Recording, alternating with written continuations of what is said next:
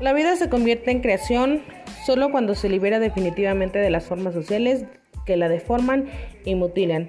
Los problemas de la educación se resolverán cuando se resuelvan los problemas de la vida. Lev Vygotsky.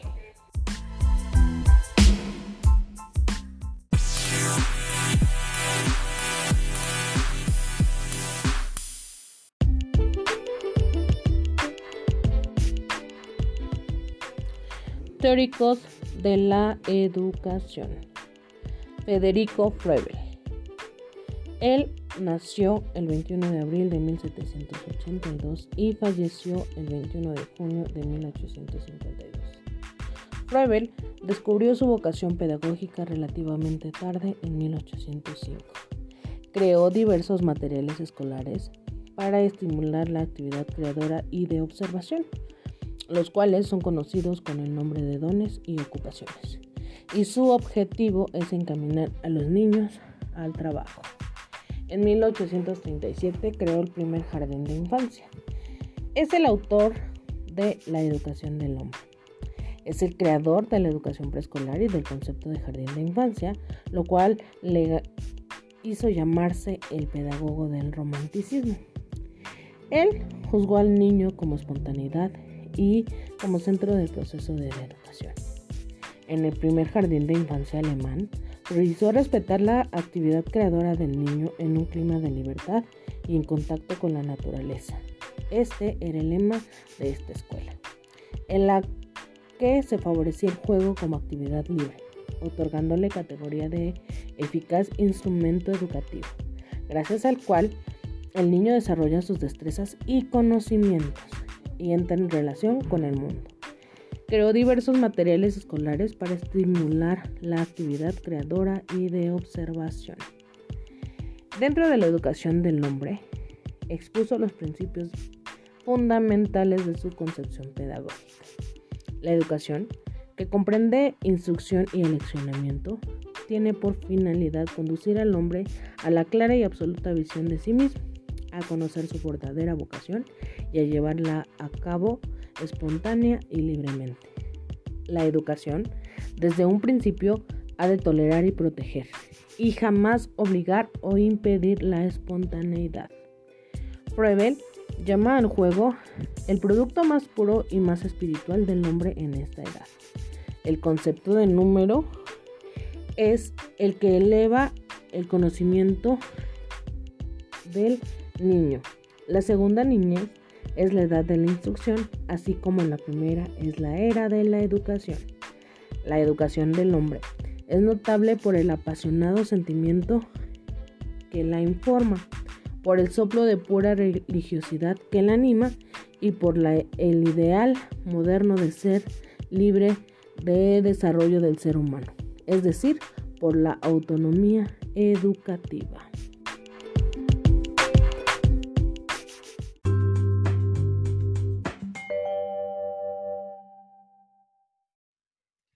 Procederemos a hablar de John Dewey. Él es un importante filósofo, pedagogo y psicólogo norteamericano que nació en Burlington, Vermont, Estados Unidos, el 20 de octubre de 1859. Él fue graduado en artes en la Universidad de Vermont en 1879. Se doctoró en filosofía de la Universidad de Johns Hopkins en 1884. Él inició su carrera en la Universidad de Michigan, donde enseñaba entre los años de 1884 y 1888. Posteriormente, fue profesor en las universidades de Minnesota, Chicago y Columbia desde 1904 hasta su jubilación como profesor emérito de en 1931. Entre sus aportaciones, Dewey decía, el aprendizaje se da a través de experiencias dentro y fuera del aula y no solamente a través de los maestros. Él sostenía que la educación es una idea abstracta, que tenía vigencia y realidad en la medida que el hombre genera actos o hechos educativos concretos. La educación es un proceso que permite al hombre procurarse a través de la sociedad organizada, la razón de ser la vida misma. La educación es un proceso que permite al hombre procurarse a través de la sociedad organizada. La razón debe ser la misma, ya que la educación es esencial para el proceso social. Según Dewey, La educación es el único medio que se trata deliberadamente e internacionalmente de la solución práctica de las relaciones básicas del individuo y la sociedad. La educación de la formación a partir de la experiencia, ese es el proceso que busca que hacer el hombre participe dentro de nuestra vida social.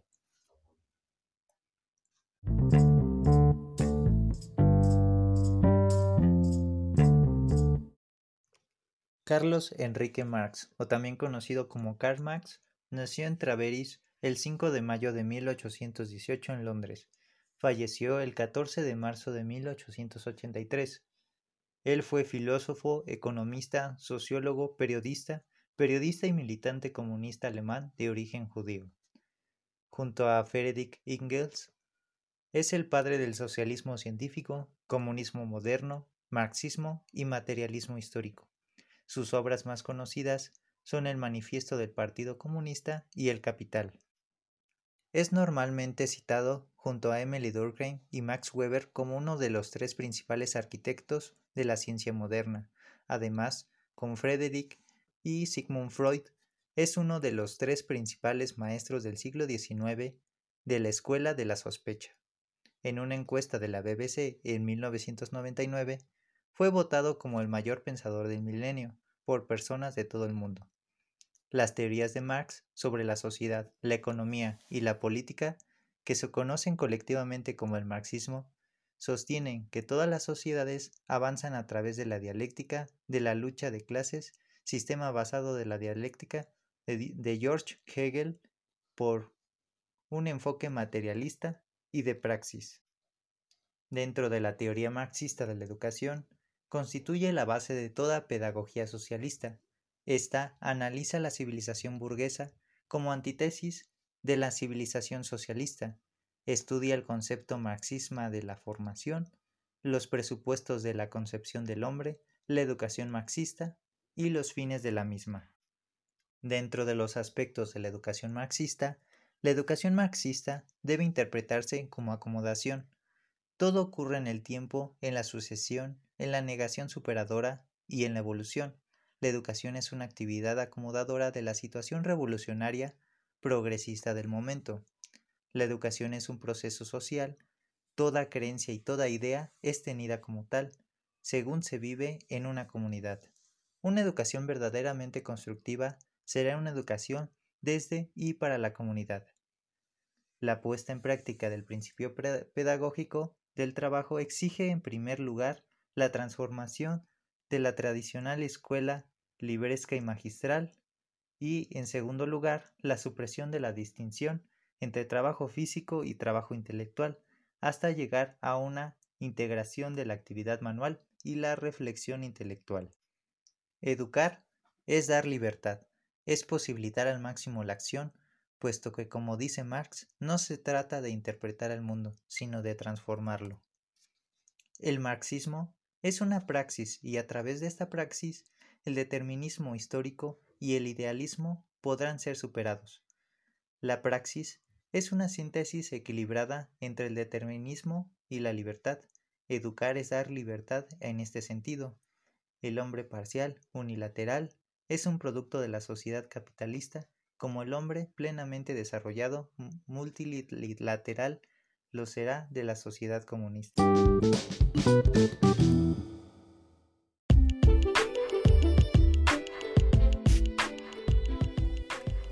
Paulo Regulus Neves Freire nació el 19 de septiembre de 1921 en Recife, capital de Pernambuco, provincia brasileña de la región del noroeste del país.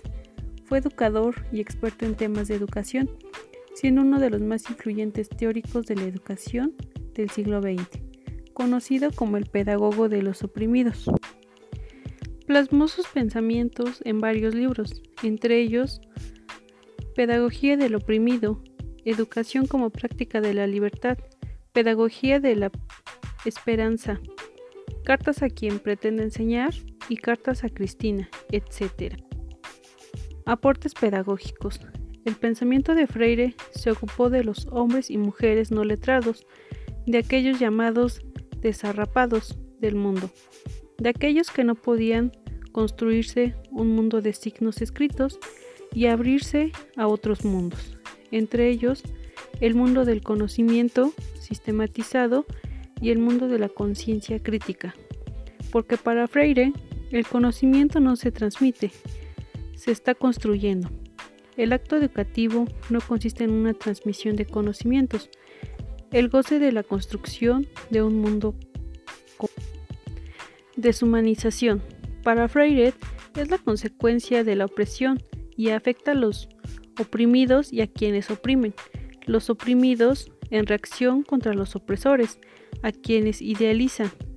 Desean convertirse a su vez en opresores. Una gran contradicción que desafía al oprimido, proponiéndole una nueva fórmula, transformarse en los restauradores de la libertad de ambos. Educación bancaria. El saber como un depósito en la concepción bancaria. El sujeto de la educación es el educador, el cual conduce al educando en la memorización mecánica de los contenidos. Los educandos son así una especie de recipientes en los que se deposita el saber.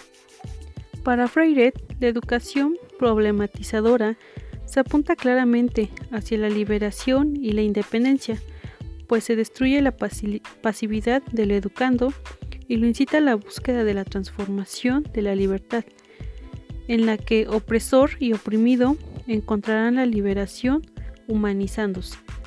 El método de Paulo Freire fundamentalmente es un método de cultura popular que a su vez se traduce en una política popular.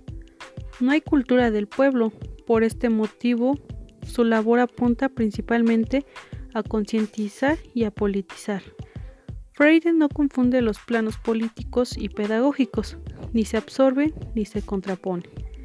Para Freire, la palabra y la imagen generadora son las lecciones para, que los adultos se organicen a partir de las palabras generadoras, por medio de diapositivas, fotografías, dibujos o carteles que generaban un diálogo según el entorno urbano o campesino en el que se encontrara el grupo de adultos y las experiencias vividas por ellos.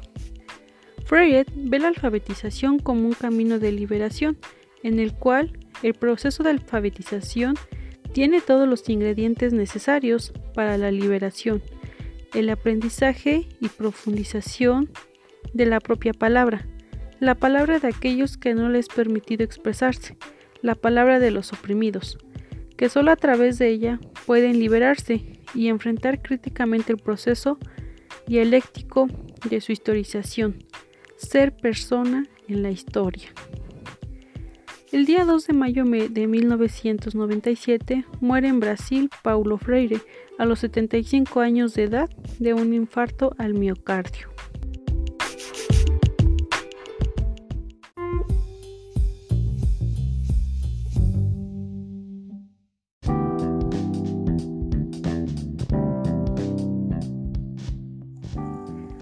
Celestin Freinet nace en 1896 en Francia, impulsor del método de la renovación pedagógica dentro del marco del movimiento llamado la Escuela Nueva. La educación natural preconizada por Celestin Freinet se estructura en torno a la vida y a las actividades del niño, poniendo en práctica una serie de técnicas originales basadas en un conjunto de principios como la motivación, la expresión y la socialización. Sus aportes constituyen el punto de arranque del movimiento pedagógico, nucleado en la Federación Internacional de Movimientos de Escuela Moderna, que pretende la renovación educativa por medio de la organización de una comunidad escolar auténticamente humana. Freinet tiene como característica que su pedagogía es renovadora, activa, popular, natural, abierta, cooperativista, metodológica y anticapitalista. Además, es una pedagogía que se centra en la renovación del ambiente escolar y en las funciones de los maestros. El objetivo principal de su pedagogía es que los niños aprendan haciendo y hagan pensando. Freinet pretende que la escuela sea viva, una continuación de la vida del pueblo y del medio con sus problemas y realidades. Freinet a la educación para la acción la llama educación con el trabajo, uno de los principios básicos de la pedagogía freinista. Para Freinet, el conocimiento es la acción, la experiencia, el ejercicio, la base de la nueva pedagogía. Debe ser crear la atmósfera de trabajo adecuada para que el niño pueda desarrollar actividades productivas y formativas. La educación por el trabajo ha de tratarse de una educación juego, que esté a la altura de las necesidades e intereses del niño. Si el trabajo juego no puede realizarse, debe ser sustituido por el juego trabajo. El proceso de aprendizaje se baja en la observación, experimentación y acción, y no en la razón como lo hace la pedagogía tradicional. El papel del maestro es autoritario, colaborando con el alumno en la búsqueda del conocimiento. Freinet nos plantea un proceso educativo centrado en el niño y el profesor. Freinet establece una escuela que da la palabra a los alumnos, una escuela crítica, creativa y por tanto investigadora. Una escuela con un claro sentido de la formación integral de los niños. Lo que caracteriza la obra de Freinet es la cooperación dentro y fuera del aula, como nueva forma de trabajo en la escuela y uno de los elementos esenciales de la pedagogía de Freinet es la disciplina. Una disciplina que es el orden mismo de la organización, funcional de la actividad y de la vida en la comunidad escolar. Lo mismo que la escuela tradicional fue una enemiga de la escuela nueva. Esta también tuvo sus detractores que la criticaron la mayor parte de las veces injustificadamente, manipulando o desvirtuando sus principios fundamentales contra los que la arremetieron. Las influencias de las técnicas en la escuela actual, en donde Freinet desarrolló sus técnicas partiendo de un análisis profundo de la sociedad y la escuela de su época, una sociedad de la Europa en el primer tercio del siglo XX, caracterizada por un, un progreso científico y tecnológico que provocó cambios políticos muy importantes. Una escuela que seguía anclada en los valores, principios y metodologías. Lo que caracteriza el pensamiento de Freinet es su inquietud por renovar la escuela y adaptarla a las nuevas necesidades de las personas y de la sociedad, partiendo de una ideología progresista, humanista y activa. Las llamadas técnicas Freinet constituyen un todo un sistema metodológico alternativo y redomador. Para la escuela de su época, con una meta muy clara, preparar al hombre para que sea cada vez más hombre y más libre.